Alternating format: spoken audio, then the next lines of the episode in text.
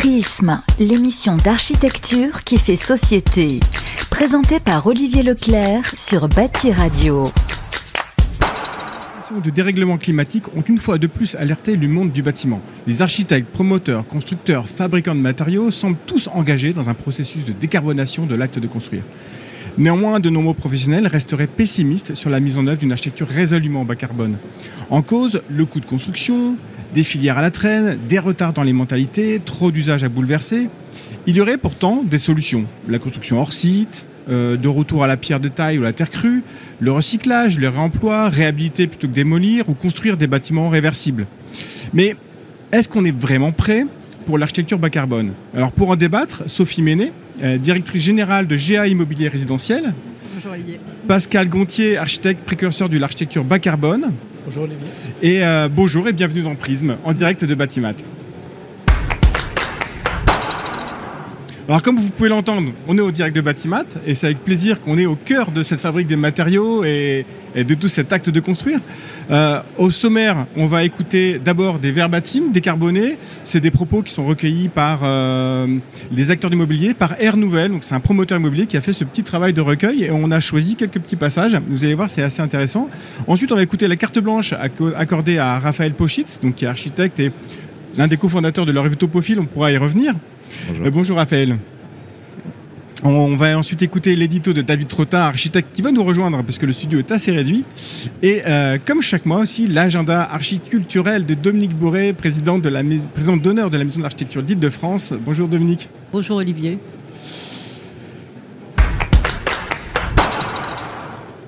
Donc Sophie Ménet, vous êtes diplômée de la STP et titulaire d'un master en finance et management de l'immobilier à l'Université de Paris-Dauphine. Vous avez travaillé pendant 13 ans chez Link City. En 2017, vous êtes directrice générale du groupe Veretia, mm. euh, qui est un promoteur immobilier spécialisé dans les opérations en, pierre de taille. Pierre de taille, exactement. Euh, mm. on va en reparler. Vous êtes depuis peu directrice générale de GA euh, Habitat Résidentiel et vous avez pour ambition de positionner votre groupe comme le leader de l'immobilier résidentiel hors site et vous avez pour ça l'appui d'un savoir-faire industriel qui est ancestral hein, au sein de effectivement. 150 ans. Oui, à peu près. au sein de votre groupe. Bah, bonjour et bienvenue. Euh, Merci Olivier. Pascal Gontier. Donc vous, êtes, vous avez commencé à vous préoccuper des aspects euh, écologiques dans l'architecture bien avant le développement euh, durable, bien avant que ça devienne un peu un, outil à la mode, un outil marketing.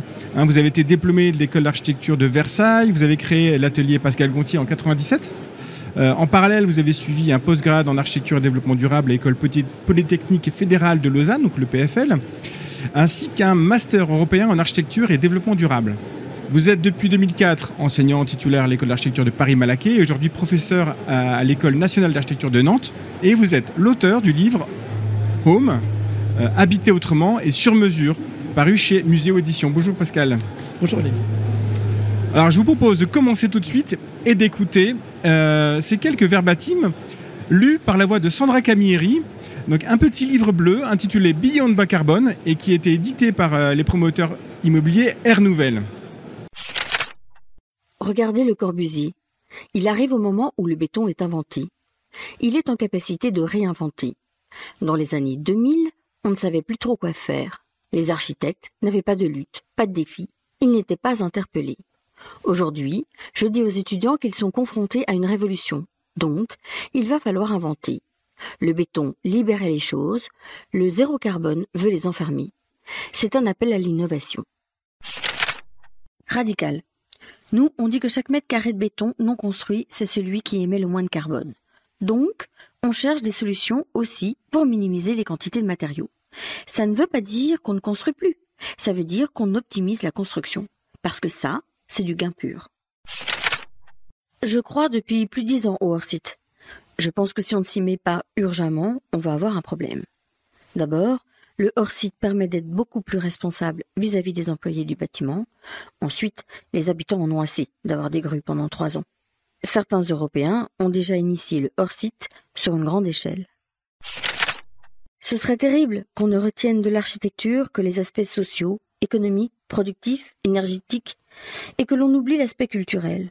Ça serait terrible, parce que si on ne faisait plus qu'une architecture frugale ou zéro carbone, on va évacuer la question de l'irrationnel, qui participe aussi au plaisir de vie, et de ville. Le sens de notre travail a considérablement évolué. On ne construit plus la ville pour faire des coûts immobiliers, notre activité s'est transformée, on répare la ville tout en gagnant de l'argent. C'est génial. Et la finalité de notre action, c'est de préparer l'avenir. Maintenant, mes enfants me voient comme un super-héros. L'écologie est-elle compatible avec l'économie? Ça, c'est la grande angoisse de nombreux acteurs. Ils se disent j'ai pris conscience, je vois bien que chez mes équipes, chez mes clients, chez mes partenaires, chez mes investisseurs, ça bouge, donc il faut que je bouge. En revanche, je ne suis pas prêt à perdre de l'argent pour sauver la planète. Ou, en tout cas, il faut que j'arrive à concilier économie et écologie.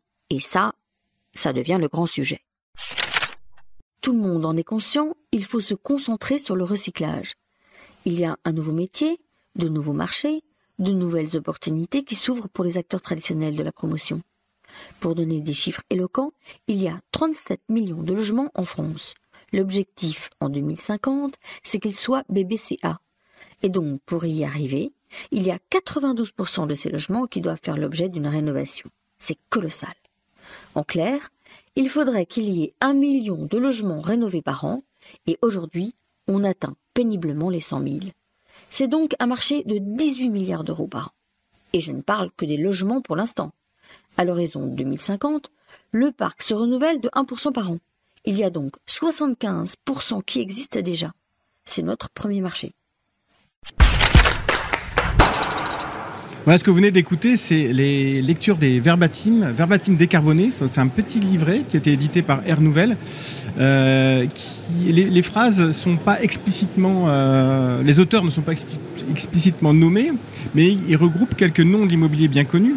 Euh, il y a de nombreux sujets, donc on va, on va les aborder un peu au fur, au fur et à mesure. Donc il y a réinventer l'architecture bas carbone, construire moins, construire hors site, on a évoqué aussi le charme de l'irrationnel en architecture, euh, les vertus de l'immobilier bas carbone, l'équation économique écologique et aussi ce nouveau marché bas carbone de la rénovation. On va essayer de les aborder un peu euh, pendant cette émission. Alors, Sophie Méné, moi, ma première question, euh, est-ce que vous vous y reconnaissez dans ces verbatims alors oui, moi il y a deux verbatims sur lesquels je me reconnais beaucoup. C'était tout ce qui était sur l'économie de matière et puis bien évidemment sur le hors-site, puisque en travaillant chez GA, en, une, je suis dans une structure qui a fait euh, le choix de faire de son ADN la construction hors site maintenant depuis les années 70 et qui, euh, ben, depuis le début de l'année, a décidé de déployer toute cette méthodologie constructive pour euh, l'habitat.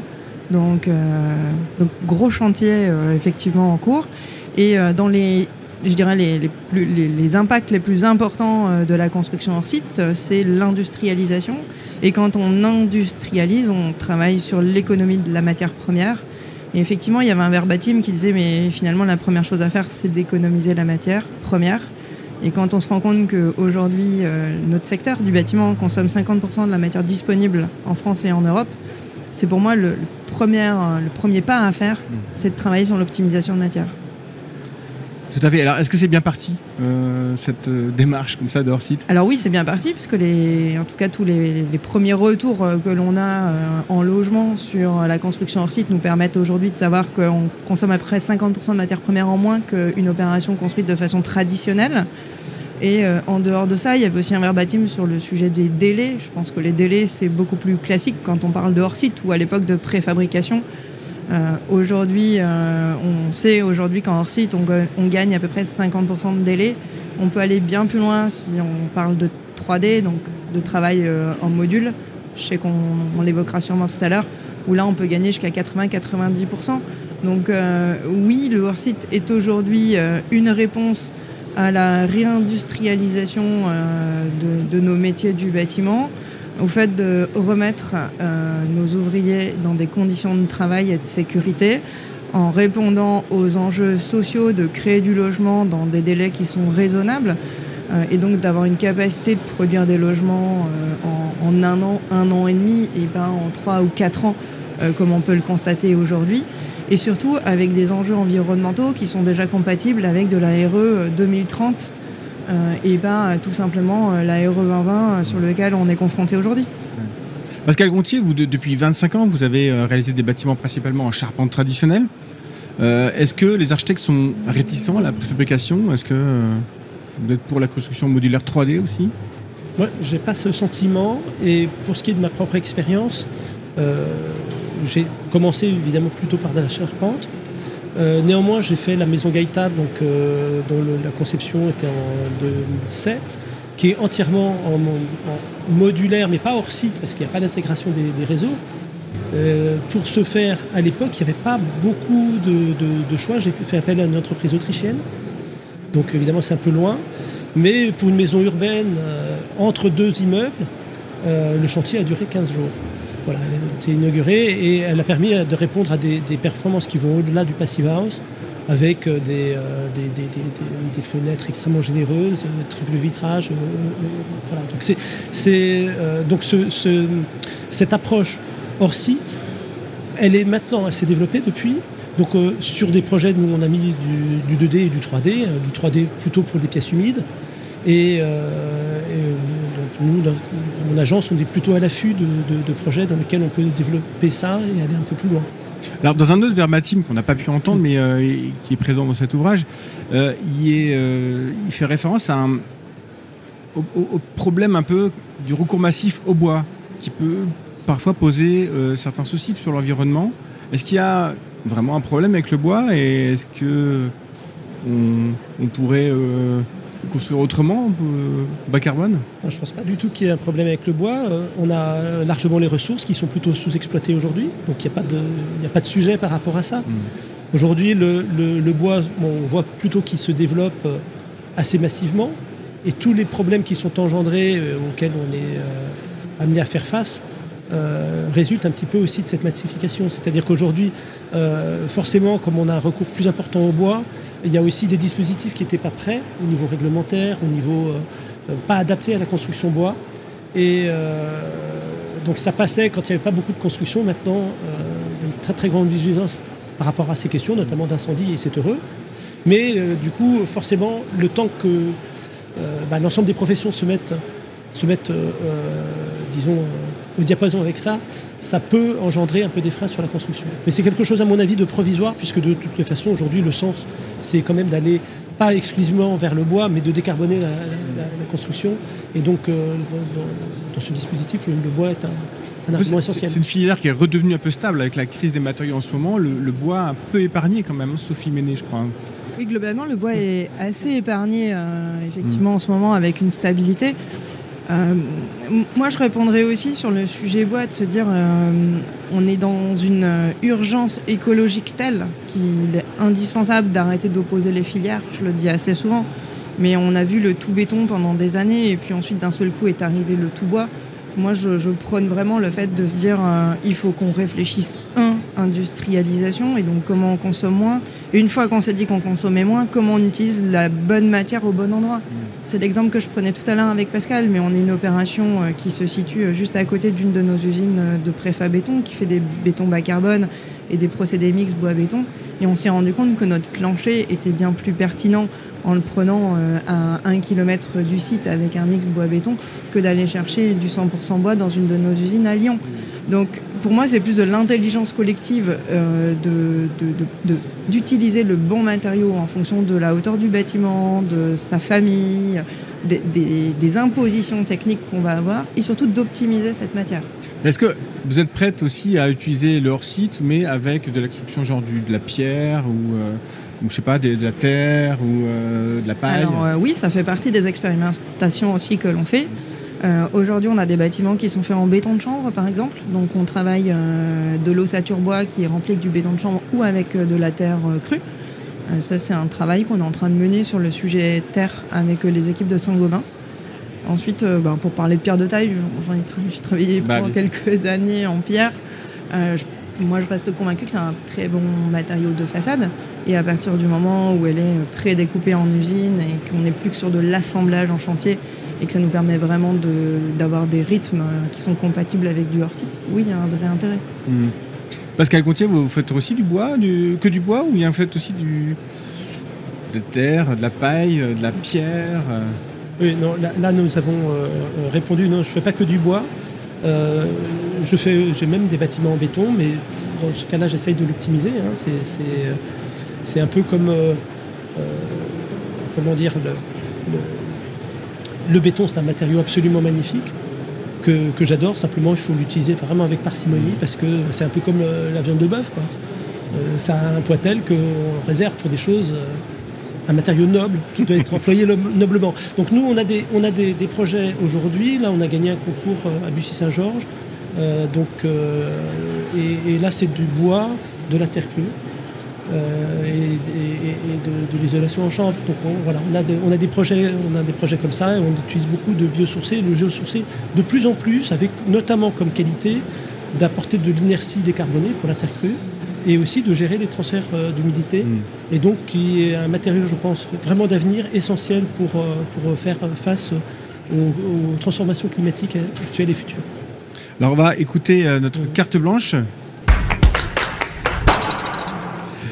Bonjour euh, Raphaël Pochitz. Aujourd'hui c'est vous notre invité pour la carte blanche. Alors vous êtes architecte engagé, euh, vous êtes aussi euh, avec Martin Paco un peu le rhapsode de la revue Topophile. Hein, c'est cette revue qu'on a souhaité partager avec nos auditeurs aujourd'hui. Est-ce que vous pouvez nous en dire plus? Bonjour Olivier, merci de l'invitation. Effectivement, Topophile, l'ami des lieux, la revue des espaces heureux est l'aventure éditoriale menée à bout de bras par une, euh, disons, trentaine d'architectes, d'ingénieurs, de chercheurs et chercheuses, de dessinateurs et dessinatrices. Euh, Bon, mon alter ego, euh, Martin et moi, en sommes les rhapsodes, c'est-à-dire ceux qui tissent l'histoire entre une revue, c'est 160 auteurs et autrices, c'est 210 articles, bon, maintenant 15 000 euh, lecteurs et lectrices. Alors, Topos, c'est le lieu, Philia, l'amitié, et Topophile s'intéresse donc à la manière dont nous modifions nos milieux, pour le pire et pour le meilleur, et à la façon dont les lieux que nous habitons nous façonnent en retour. Euh, Topophile est numérique et libre d'accès. L'édition originale se lit sur topophile.net et euh, deux fois par mois euh, par mail avec inscription, euh, également sur topophile.net. Hmm. Et est-ce que vous croyez que repenser euh, le prisme par lequel nous regardons les choses euh, nous permet de particulièrement de construire mieux avec moins? Euh, certainement. Euh, il me semble que toutes les réalisations que nous publions euh, dans la revue Topophile montrent cela. Euh, disons que dans la partie faire de la revue, peut-être que nous reviendrons à la partie savoir, nous interrogeons architectes, ingénieurs ou artisans, souvent des plus à la pointe de la construction écologique, sur leur motivation, leur méthode et les embûches, réflexions qu'ils elles ont croisées. Pardon. Mm. Euh, ce que nous apprenons de leur processus montre réflexion, projet et partie associant euh, théorie et pratique, savoir et faire. Le résultat Des bâtiments exemplaires, écologiques, vertueux en tout point de vue. Voyez toutes ces écoles, euh, halles communales, maisons individuelles et logements collectifs, restaurants et fermes maraîchères en bois local, terre crue, bottes de paille, nous venons d'en parler. Ces jardins écosystémiques et ce design en circuit court. Que de preuves que faire écologique et penser holistique tient au recul que l'on prend sur ces engagements. Hmm. Et alors, du coup, je ne vous ai pas demandé, mais que- quelle est votre méthode Je vous propose de vous glisser quelques instants dans la peau du topophile. Intéressons-nous aux mots et aux choses du titre d'une de nos rubriques. Euh, de trop nombreuses expressions sont malmenées et dévoyées par notre époque. Nous sommes ainsi dépossédés de notre langage. Procédons à une archéologie du savoir afin de rétablir le juste sens des mots et des choses, ou d'en inventer de nouveaux termes. Ça correspond tout à fait à la discussion que vous venez d'avoir. Par exemple, tout le monde parle aujourd'hui bas carbone, et ce depuis quelques années. Mais qui réfléchit au sens de cette expression? Le carbone est l'élément fondamental de toute matière vivante. Bas carbone signifierait donc une moindre vie? À supposer que carbone soit pour vous synonyme de gaz à effet de serre, ce, que cela veut dire au départ. Êtes-vous certain que penser empreinte quand vous ne voyez que les émissions locales? Sauriez-vous de même distinguer de but en blanc ces deux notions? Et toutes les réductions se valent-elles? Pour finir, penser carbone occulte, à mon avis, 8 des 9 types de dégâts environnementaux nous menant aux limites planétaires causées par notre société. Vous avez certainement récemment entendu euh, Aurélien Barraud euh, s'exprimer à ce sujet. Hmm. Ah, Est-ce que, vous avez cette liberté dans le monde de la promotion actuelle?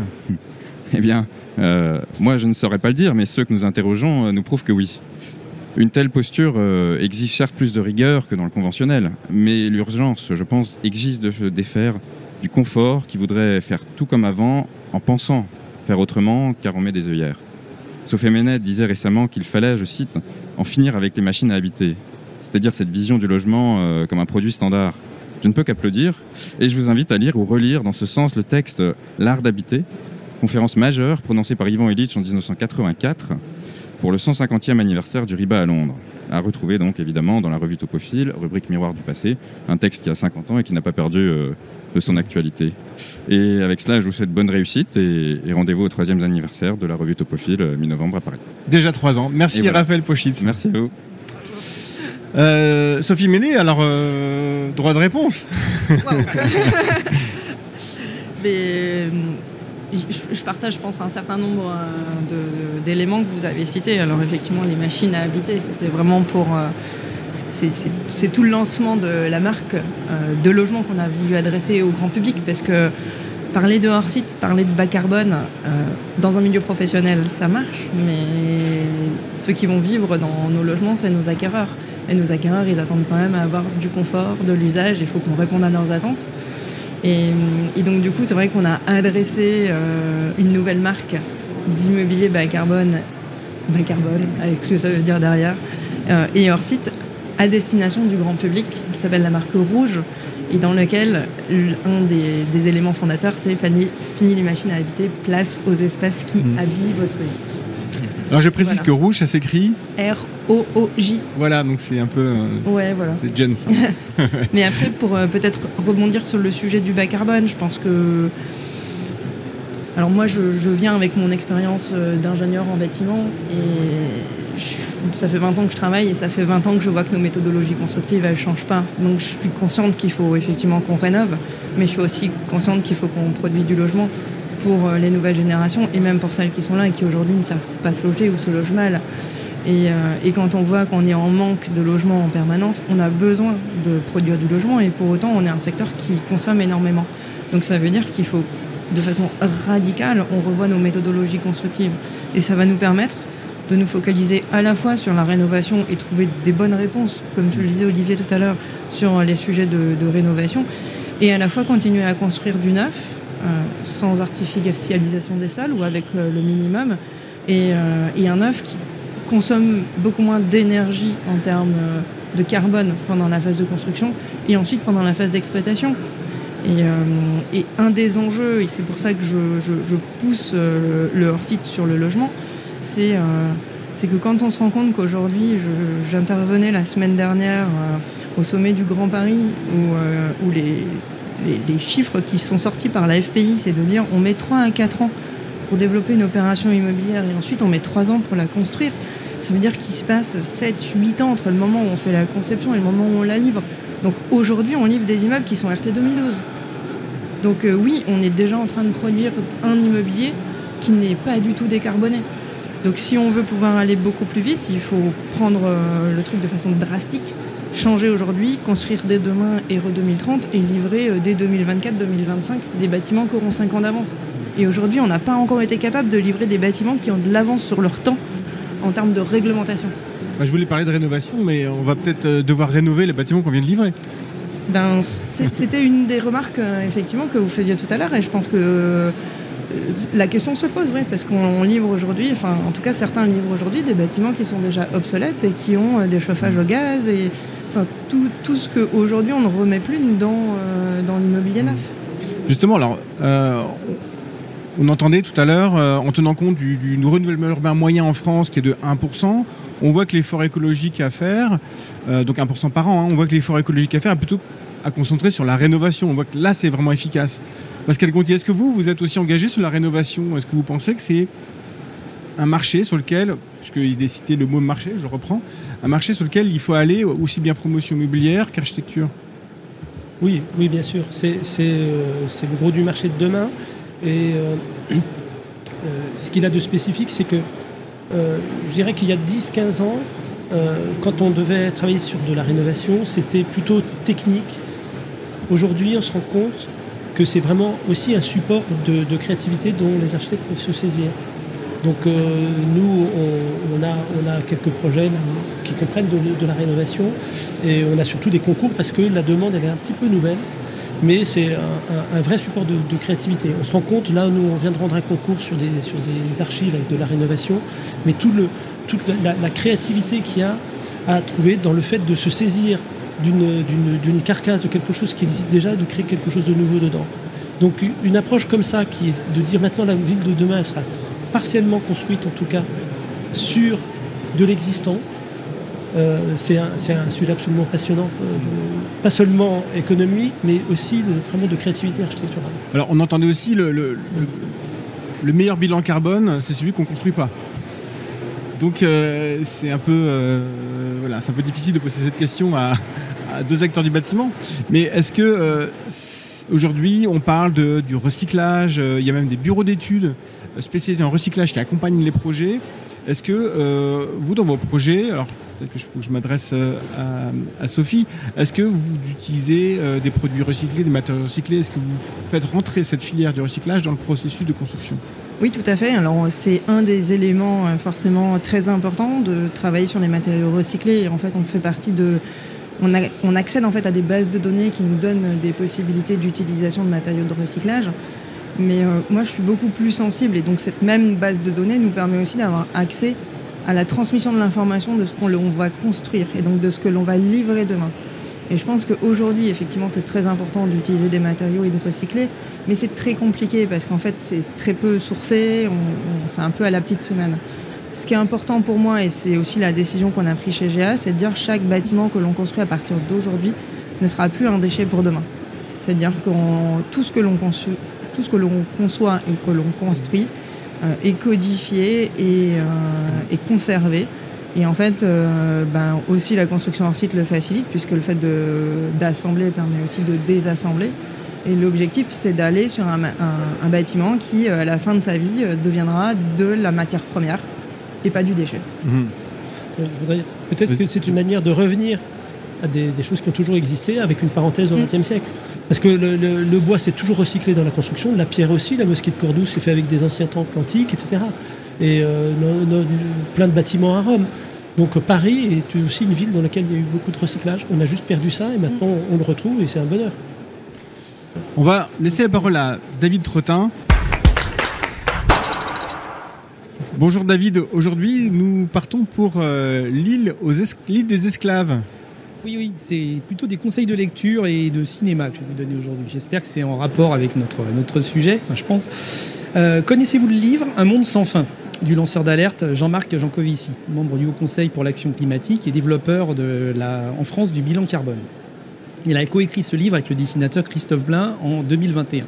C'est une copieuse bande dessinée de près de 200 pages dans un style proche des rubriques à braque de Gottlieb, pour ceux qui connaissent, où le dessinateur euh, se représente en candide aux côtés d'un Jean Covici professoral, qui raconte chapitre à part chapitre la crise climatique, l'effet de serre et leur origine dans la production du carbone issu de l'énergie. C'est brillant. Ça rend les choses simples et faciles à comprendre. Pour Jean Covici, le problème central de notre société peut se résumer à notre addiction à l'énergie bon marché, qui depuis un siècle et demi croît de manière exponentielle. Il soutient que c'est ce mécanisme qui est à l'origine de tous les acquis sociaux du XXe siècle.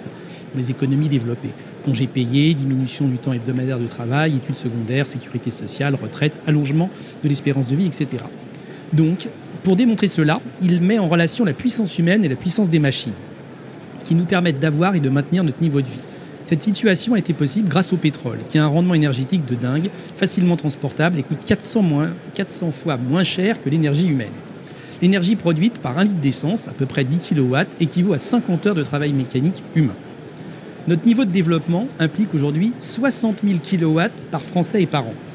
Je vous recommande le site de Jean Covici où tout cela est très détaillé. Bref, c'est comme si chaque Français avait à sa tête 400 esclaves énergétiques.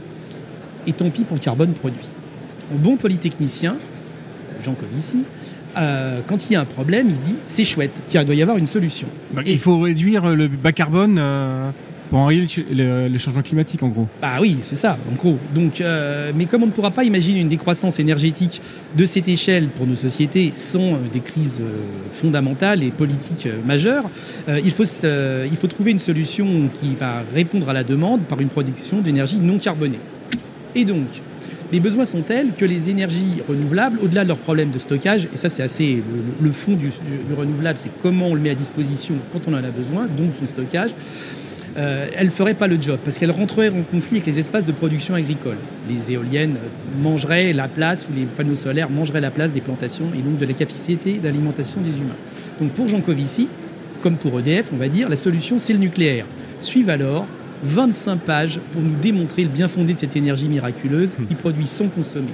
Les questions de sécurité sont évacuées par des démonstrations efficaces. Bref, on sort de cette lecture rassuré, en croyant dans la science et dans la planification de l'État, qui est au cœur de son, de son projet.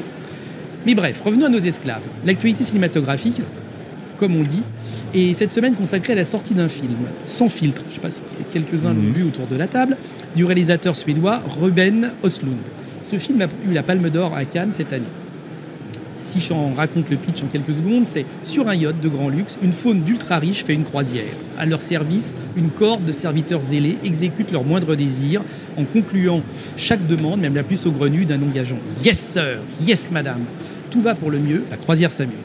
Mais la tempête arrive, le navire fait naufrage, la fin est terrible pour la plupart des personnes sur le bateau, seule une poignée échoue sur une île déserte. Très vite, les règles de la Robinsonade tournent à un nouvel ordre violent où s'inverse la hiérarchie des classes. Celui qui produit reprend le pouvoir sur celui qui consomme. Inspiré de Marivaux et de son île aux esclaves, le fil est malaisant. Au-delà de la caricature et de la fable, il pose la question de la place de chacun dans ce système foireux. Comme dirait Dominique, à lire, à voir, absolument. bon, mais pour en revenir au thème de l'émission du bas carbone dans la construction, moi, je sais comment ça va finir. Va y avoir une belle norme de calcul du carbone par matériau, type de programme, lieu de construction, durée de vie du bâtiment, etc. Des bureaux d'études, on en parlait, et des fabricants de logiciels paramétreront le BIM avec. Et en temps réel, on pourra savoir en dessinant un mur, une fenêtre ou un toit si l'on est dans la norme et dans la tolérance que nous impose notre contrat. Voilà. En tordant un petit peu la citation de Pierre Rabhi, on peut dire Je ne sais pas si ça sert à quelque chose, mais je fais ma part. Merci David Trottin. Excellente chronique aujourd'hui. Alors, euh, ma question euh, est pour vous deux, à vrai dire, à la fois euh, promoteur et à la fois architecte. Quand on voit tous ces immeubles de bureaux, de logements, je fais un peu référence à, la chronique que vient d'entendre.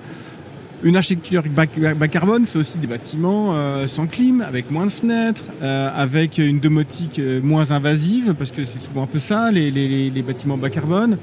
Euh, c'est des bâtiments qui sont complètement à l'air, euh, éventuellement double flux. Est-ce que vous pensez que les, bâtiments bas carbone euh, nouveaux sont un peu des usines à gaz Et est-ce que les, usagers sont pris à vivre dans ces machines? Sophie Méné. Alors pas du tout. Enfin, je, quand je, définis les machines à habiter, je considère qu'il faut surtout pas qu'on en recrée de nouvelles, hein, qu'on soit très clair. Euh, je pense que construire bas carbone, ça ne veut pas forcément dire mettre moins de fenêtres, mais ça veut dire occulter correctement ces fenêtres. Euh, quand on parle de domotique, je pense qu'on n'a pas forcément besoin de plus de domotique, mais qu'on a besoin de l'avoir au bon endroit. On peut parler des, effectivement des occultations. Euh, vous parliez aussi de, pas l'inertie, mais de, de l'étanchéité à l'air. Moi, un peu comme disait Pascal tout à l'heure, je pense qu'aujourd'hui, on a des matériaux qui arrivent, type euh, le béton de chambre, la terre crue, des matériaux qui nous permettent en fait de travailler euh, vraiment un vrai confort d'été dans les bâtiments. Et ce que nous impose aujourd'hui la RE 2020, alors euh, en le rentrant dans toutes les codifications et tous les calculs dont on vient de parler, mais, mais ça nous permet quand même je pense que pendant des années, on s'est préoccupé finalement que du confort d'hiver. Maintenant, on se préoccupe aussi du confort d'été. Donc euh, je trouve qu'on simplifie plutôt les solutions en allant chercher des choses qui sont naturelles. Euh, là où pendant longtemps on a cherché à savoir comment on ferait pour consommer moins dans le bâtiment sans forcément euh, prendre en compte l'usage réel des habitants et leur confort. Hmm. Pascal Gontier, vous avez, il me semble, construit une maison dans laquelle il y a la ventilation et double flux mais naturelle. Un truc un peu compliqué, mais il fonctionne tout seul. C'est très très simple. Euh, alors d'abord la, ventilation naturelle, j'en fais beaucoup. On fait de la R&D à l'agence maintenant depuis plus de 15 ans sur, euh, sur ça. Vous n'êtes pas trop pour les grosses boîtes, euh, les grosses maisons hyper isolées, les grosses glacières avec ventilation J'ai essayé, hein, puisqu'on a fait les premiers bâtiments Passive House en région parisienne. Mais je constate qu'il y a une évolution, c'est que justement, dans le Passive House, c'est des bâtiments très étanches, très isolés, avec une ventilation euh, très très efficace, mm. récupération d'énergie, mais gourmand en électricité. Donc euh, euh, moi je me suis dit, on va essayer de faire quelque chose en ventilation naturelle, mais en récupérant quand même les calories de l'air qui sort. Parce que dans un bâtiment passif, l'énergie en énergie primaire de la ventilation, elle est plus importante que l'énergie du chauffage. Donc savoir combien un bâtiment consomme en chauffage, d'abord c'est moins le sujet que ça l'était il y a 20 ans, parce que tout le monde maintenant, bon an, mal an, est arrivé quand même avec des consommations de chauffage qui sont drastiquement réduites. Et euh, en revanche, les consommations d'électricité, elles ont, elles ont augmenté là-dedans. Voilà, donc euh, j'ai- on a mis au point, donc avec un bureau d'études qui était Transsolar, un système de, de récupération d'énergie euh, sur l'air extrait qui permet aujourd'hui, euh, donc on a, en fait, c'est une ventilation naturelle traditionnelle avec une arrivée quand même centralisée de l'air. Et on a une petite boucle d'eau, comme une boucle de chauffage, qui vient récupérer les calories qui sortent. Mais est-ce Voilà. que, est-ce que le- le- le- l'architecture bas carbone, ce ne serait pas aussi euh, rapporter un peu de simplicité, de bon sens et, d'utilisation facile? Non, Absolument, absolument. En fait, il y a un, un livre que, que je recommande à tous mes étudiants qui est L'architecture de l'environnement bien tempéré de Rainer Banham, qui raconte une histoire qui est euh, comment euh, la technique a pris en charge ce qui jadis était euh, du ressort de l'architecture. Avec notamment l'arrivée de la climatisation qui n'était pas du tout pour rafraîchir l'air, mais pour assainir dans des environnements extrêmement pollués euh, à la fin du 19e siècle. Et le résultat des cours, c'est qu'on est arrivé à des architectures très très pauvres, puisqu'elles n'avaient plus à, prendre en charge leur fonction ha- habituelle. Et euh, le fait aujourd'hui de revenir en arrière, de se dire on va maintenant réattribuer à l'architecture ce qui lui est toujours revenu au lieu de mettre des machines, c'est-à-dire en fait des espèces de boîtes sous perfusion, c'est retrouver le sens de l'architecture. Donc je pense qu'aujourd'hui, on a, on a- il y a vraiment un mouvement vers ça et la, la frugalité participe de, de- de- de ça. Sophie Méné, alors vous dites, euh, nous on fait des bâtiments euh, RE, RE 2030. Mhm. Euh, Est-ce que vous êtes à la course à la performance énergétique et à ces, à ces- à ces réductions d'énergie ou est-ce que vous abordez les choses ici un peu différemment? Je dirais pas qu'on est à la course. Moi, je, moi, je suis plutôt à me dire aujourd'hui, euh, il y a une urgence. Et donc, du coup, il faut qu'on mette en avant tout ce qu'on a capacité à faire euh, et tout ce que l'industrie française nous permet de produire. Euh, tout à l'heure, on parlait de bâtiments, enfin de, de mode constructif qui arrivait euh, d'Autriche. Je pense que, et je, le dis assez souvent, je pense que le, monde du BTP en France est hyper riche. On, a les meilleures écoles, on forme les meilleurs professionnels qui encore aujourd'hui vont dans le monde entier construire. Et, euh, et on est juste en train de se rendre compte qu'on est, à- on est juste à la croisée des chemins aujourd'hui avec de nouveaux modes constructifs. Il faut qu'on y aille. Et euh, si on fait le tour un petit peu de ce qui se passe dans le reste du monde, voire même euh, de nos voisins pas très lointains, type anglais, belge ou autre, on- eux sont déjà allés sur des méthodologies constructives qui sont différentes. Et en fait, ces méthodologies constructives, elles nous permettent d'avoir une grosse avance sur euh, la RE 2030. Donc ça montre bien que finalement, en fait, on a pendant des années, on a eu la RT 2012 qui euh, nous imposait, nous donnait des contraintes et on superposait les contraintes et les constructeurs inventaient des trucs pour euh, résoudre chacune des contraintes, mais en fait en continuant à faire comme avant. Je pense que ce que fait la RE 2020 aujourd'hui, c'est de nous dire stop, euh, on- c'est la fin de- du jeu de tout ça. Il faut aller vers d'autres modèles constructifs. Et quand on s'adresse à d'autres modèles constructifs, on est déjà naturellement beaucoup plus performant. Je prends l'exemple de notre siège euh, chez GA. On construit notre nouveau siège. L'ancien a été conçu en 2011. J'y étais la semaine dernière. On, suit toutes les consommations énergétiques du siège. On s'est rendu compte qu'il était déjà compatible avec la RE 2030. Conçu en 2011, livré en 2013. Donc c'est juste, c'est pas une course en fait, au- une course à, au résultat carbone ou une course euh, à la labellisation.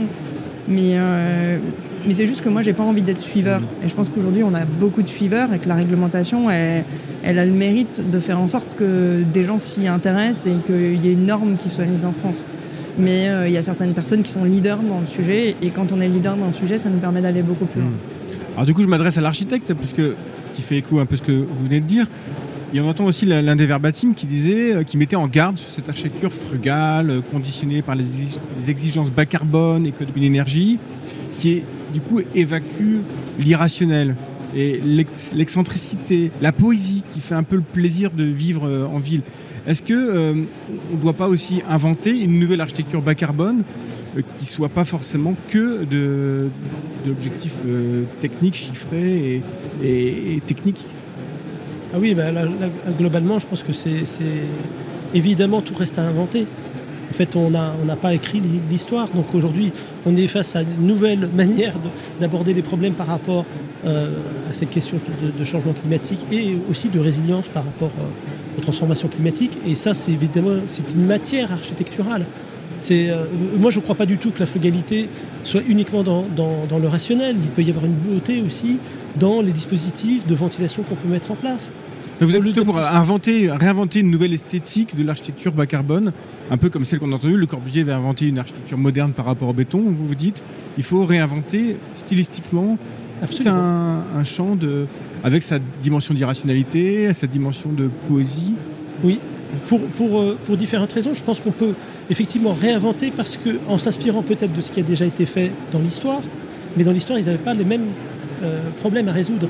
Donc aujourd'hui, on a des problématiques qui sont vraiment celles de notre époque. On a des modes constructifs vraiment de, notre époque et on, s'est trop reposé, je pense, sur la technique donc ces dernières années, là, comme je le disais. Et maintenant, si l'architecture commence à reprendre en charge, ça va transformer le, visage de nos bâtiments, ça c'est sûr. Alors justement, Dominique Boré, aujourd'hui, vous avez publié avec le collectif euh, euh, Unisson une tribune qui parle de ça, justement de ce sujet-là. Euh, est-ce que vous, est-ce que vous pouvez nous en dire plus? J'avais pas du tout prévu, mais bon. Euh, oui, et l'idée, c'est effectivement, c'est pas l'idée, c'est le constat que vient de faire Pascal et que je suis euh, absolument satisfaite de voir que je, que je le rejoins, que je rejoins le professionnel, moi qui ne suis pas architecte. C'est qu'effectivement, il faut inventer aujourd'hui une architecture du bas carbone et une architecture qui soit en se libérant de la contrainte technique, que je chose à laquelle je n'avais pas pensé. Et, et merci Pascal, parce qu'effectivement, c'est c'est un des sujets euh, inventés. euh, on a inventé à une époque euh, l'architecture. Enfin, depuis qu'on est descendu de nos, arbres. Est-ce que vous avez jamais lu le livre Pourquoi j'ai mangé mon père? Il est absolument sensationnel. Ils sont dans les arbres et tout d'un coup, il y a la mère de famille qu'on a assez et qui descend et qui va dans une caverne. Et à partir de là, tout se construit. Enfin, tout l'habitat se construit. Depuis qu'on est descendu, on a donc inventé une architecture de terre, une architecture de pierre, une architecture de béton. Il nous faut inventer une architecture de bas carbone. Le terme n'est pas beau, je reconnais, et il est restrictif. Mais c'est ça. C'est-à-dire Mm. que qu'elle soit belle, enfin, qu'on a envie de, qu'on a envie d'y vivre et qu'on a envie de, de, de, de- de l'allonger dans nos, lors de nos balades, de, de- et d'y entrer et, et de s'y distraire, de y habiter et pas que d'y habiter d'ailleurs, hein, de s'y distraire, d'y faire du sport et tout ça. Voilà. C'est je- l'objet de notre tribune. ah ben, En tout cas, je vous conseille de la lire. Elle est sortie dans le monde aujourd'hui, hein, c'est bien ça? Euh, Planète de ce week-end. D'accord. Alors, maintenant, je suis désolé, je pose une question un peu rabat-joie euh, à notre cher promoteur immobilier qui est ici présent sur ce plateau. Euh, le coût de construction sont assez élevés. Est-ce que euh, faire une architecture bas carbone comme ça, est-ce que c'est euh, bon pour un bilan de promotion immobilière? Bon, euh, moi je pense pas aujourd'hui que le coût de construction soit la principale problématique. Parce que ce que je constate, c'est que ça fait quand même quelques années où on a des augmentations telles du coût de la matière première que les bilans de promotion, enfin en tout cas les coûts de travaux s'enflamment, même sur de la construction traditionnelle, pour un résultat qui est en fait beaucoup plus long et moins qualitatif.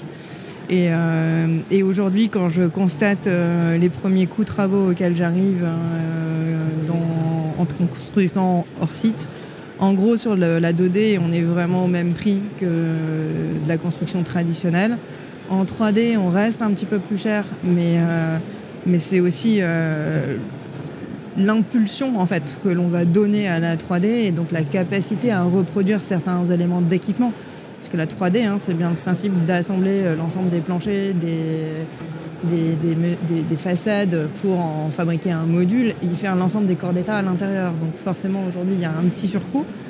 Mais plus on sera en capacité de reproduire ces éléments et plus on arrivera à la fois à du zéro réserve et euh, à une capacité à aller très très très vite.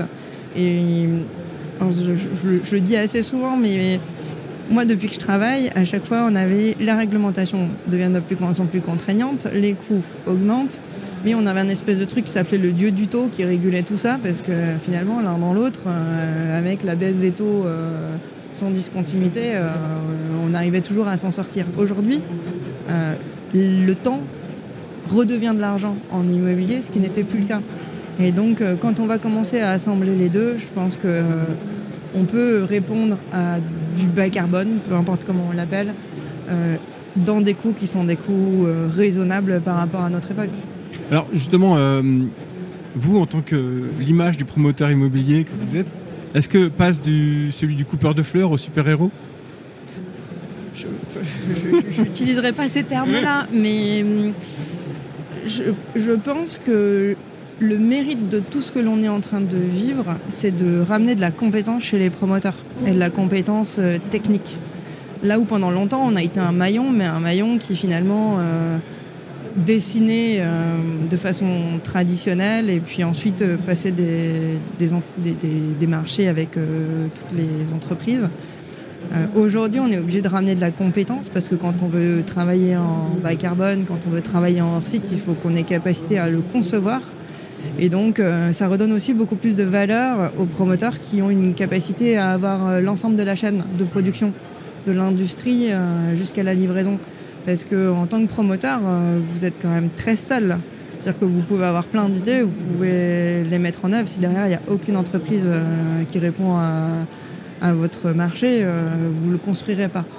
Donc c'est toute une chaîne aussi de promotion qui est en train de, je pense, d'évoluer vers un, un autre métier beaucoup plus, euh, beaucoup plus avec beaucoup plus de compétences Et puis avec des partenaires euh, et avec élargis, des quoi. partenaires beaucoup plus élargis, effectivement. comme euh, les architectes, hein, puisque c'est une émission d'architecture à la Mm. base. Pascal Conti, un petit mot pour conclure, puisque là on arrive déjà à la fin. Et oui, ça va très vite. Avant de laisser la parole à Dominique Bourré pour l'agenda tout à l'heure. Euh, ah, Je suis un peu sec pour, pour répondre. Je voudrais que je peut-être dire quelque chose sur le. Puisqu'on on parlait de, la préfabrication, du modulaire euh, et de la contribution possible euh, vers la résolution de ces problèmes de, carbone et, autres. Je pense qu'il y a euh, des, possibilités dans l'industrialisation de la, construction qui peuvent être assez, assez extraordinaires pour remplir justement, répondre à ces enjeux tout en répondant à des demandes de plus en plus personnalisées. Je pense qu'il faut arrêter de jeter un regard sur le fait que l'industrialisation de la, construction, c'est un peu comme l'industrialisation des bagnoles, euh, c'est des modèles répétitifs. Il faut aller vers une, industrialisation, une préfabrication qui soit compatible avec, la avec le désir de personnalisation, notamment dans le logement, euh, qui est que les gens pas de vivre tous dans les mêmes espaces et qu'il faut répondre à des questions à chaque fois spécifiques. Et ça, je pense que c'est un enjeu industriel qui est celui de, euh, construire, préconstruire, mais de façon extrêmement personnalisée pour répondre à chacune des situations. donc c'est un peu votre ouvrage, euh, on peut en parler. Donc euh, ça s'appelle Home, euh, Habitat ouvert et sur mesure. Hein, Pascal Gontier, l'édition euh, Muséo, qui parle un peu de, de ça, cette manière de personnaliser tout en étant un peu préfabriqué. Oui, tout à fait. Plus loin que ça, peut-être. Voilà. hein. Non, on part du, principe que aujourd'hui, la- la- la- le logement collectif, qui est une réponse quand même aux problématiques de la densité, ne répond pas correctement à une question. C'est ce désir justement de personnalisation, d'avoir, de- de- d'être dans un habitat euh, qui réponde à, à ses désirs, parfaitement à ses désirs. Et donc, euh, ce, ce livre raconte un peu une méthode qu'on a mise en place qui s'appelle Bespoke Open Building, Bob, et qui, euh, que- qu'on développe développe avec mon agence, et qui permet de- d'avoir une personnalisation dans du logement collectif quasi équivalente à celle qu'on aurait si on faisait faire une maison. Mm. Voilà. Très intéressant. Mais écoutez, je crois qu'il doit se trouver dans toutes les bonnes euh, euh, épiceries. Non, euh, C'est ça. Alors, euh, avant de conclure, euh, l'agenda culturel de Dominique Boré. Euh, je précise. Je précise pourquoi j'ai mangé mon père. L'auteur est Roy Lewis. À lire, abso- à lire absolument. Mon agenda culturel, je vous emmène au Collège des Bernardins, au Louvre et en Île-de-France, dans toute l'Île-de-France. Au Collège des Bernardins pour un des rendez-vous artistiques de la rentrée. Le Collège des Bernardins accueille Laurent Grasso, artiste contemporain international, pour une exposition centrée sur la Terre, mystérieuse, qu'il nous faut redécouvrir. L'exposition s'appelle Terra Mysteriosa. Elle met en perspective les propres expériences de l'artiste et les conversations qu'il a menées avec les scientifiques et historiens du Collège des Bernardins afin de comprendre, pour mieux les transformer, l'ensemble des pensées, des savoirs, des représentations et des croyances qui ont conduit l'homme à concevoir la Terre comme un habitat immuable, doté d'une réserve de ressources naturelles indéfiniment exploitables, et à rester insensible au, entre guillemets, le cri de la terre et des pauvres. Fermez les guillemets. Cette exposition fait suite à trois années de travail menées aux côtés de Bruno Latour pour comprendre les leviers de notre insensibilité écologique. Travail qui avait donné lieu en février 2020 à un colloque international intitulé Gaïa face à la théologie. Avec Laurent Grasso, c'est un monde de doute et de mystère propre à toute spiritualité qui s'installe au Collège des Bernardins. Mais un monde qui révèle aussi la puissance de la terre, les cris de la pierre et l'étrangeté du feu, grâce à une programmation pluridisciplinaire, cinéma, musique et littérature. C'est donc une exposition de Laurent Grasso, Terra Mysteriosa, du 14 octobre au 18 février au Collège des Bernardins, dans le 5e à Paris. Une autre euh, exposition, c'est celle euh, qui, euh, se déroule, enfin, qui va se dérouler à partir du 12 octobre au Louvre, Les choses, une histoire de la nature morte au musée du Louvre, dans le hall Napoléon. Et là, vous pourrez y découvrir un herbarius, l'herbarius de l'artiste Miguel pardon, Chevalier, un avatar numérique, une installation de réalité virtuelle, générative et interactive. Si l'œuvre se présente sous l'aspect d'un livre, il mêle réel et virtuel en présentant des textes et images générés en temps réel. Ainsi, sur un album de 12 feuillets blancs, sont projetés côte à côte une fleur fractale qui s'épanouit et un texte rédigé grâce à une intelligence artificielle. Page après page, la fiction est omniprésente. L'herbarius est un hymne à l'hybridation. Par ses racines, il s'inscrit dans la tradition, mais par sa technologie, il se révèle radicalement moderne. Cet herbarius, donc, cet avatar virtuel, prend place dans cette exposition Les choses, une histoire de la nature morte qui retrouve les honneurs de la capitale après la dernière rétrospective sur le sujet à la Rangerie en 1952. C'est donc au musée du Louvre, tout aussi du 12 octobre au 23 janvier, dans le hall Napoléon. Enfin, en Île-de-France, à Paris, dans les lieux traditionnels consacrés à l'architecture, à Arcueil, Versailles, Ruelle Malmaison et Sceaux, c'est le festival Close Up. Un festival qui est dédié à la ville, l'architecture et le paysage, au cinéma. C'est du 11 octobre au 18 octobre lorsque les frères Lumière saisissent en 1895, en 1895 la sortie des usines, où un train entre en gare, l'esprit de la ville moderne est déjà là, et plus jamais il ne quittera l'œil de la caméra. Des villes, tout est filmé ou presque. Son plan, son architecture, sa géométrie, son histoire, mais aussi et surtout la vie qui coule dans ses veines, ses habitants, usagers, citoyens, travailleurs, visiteurs et exclus. C'est le sujet donc du festival Close Up qui tout au long d'une riche programmation croise au regard du grand public des cinéastes, des architectes et des universitaires pour interroger la matière dont le cinéma met en scène la ville et les défis auxquels elle est confrontée. Cette deuxième édition imaginée par les fondateurs du festival, Hervé Bougon et Aldo Bearzato, s'articule autour de six, six focus thématiques. Panorama, des films de l'année 2022, inédits ou en avant-première, Séoul à bout, de à bout de course, une sélection de thrillers contemporains autour de la capitale coréenne, architecture à l'écran, nous allons y revenir, imaginaire du Grand Paris, des films autour du Grand Paris, accompagnés de nombreux événements, paysages en mutation, une sélection de films qui interrogent notre manière d'habiter et le vivant, et une programmation pour le jeune public. Dans le focus architecture qui nous interroge, on pourra voir le film Naissance d'un hôpital, adaptation du, journal de bord de l'architecte Pierre Riboulet. Je ris parce que je suis obligée de raccourcir. Olivier me fait des signes qui fait partager l'intimité de la pensée du créateur entre moments de satisfaction et de doute. Doute que ne connaîtra pas Oscar Meyer dans l'édification en moins de 1000 jours de Brasilia.